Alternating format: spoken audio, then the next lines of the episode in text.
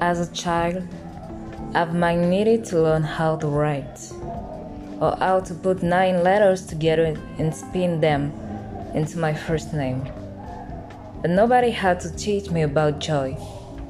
I came out of the womb already built to take it in. The first sip of milk clashed against my newborn taste buds before it fell into my brand new belly. As it did it, I was not only satisfied by being full but experiencing the taste of food. A small smile grew from within because of it.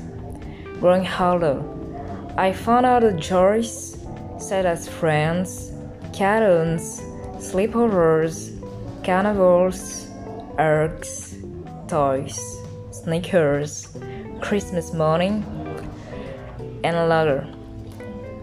God's goodness spread out through all that He made, including me, giving me the capacity to enjoy image, beers, and what the hands created.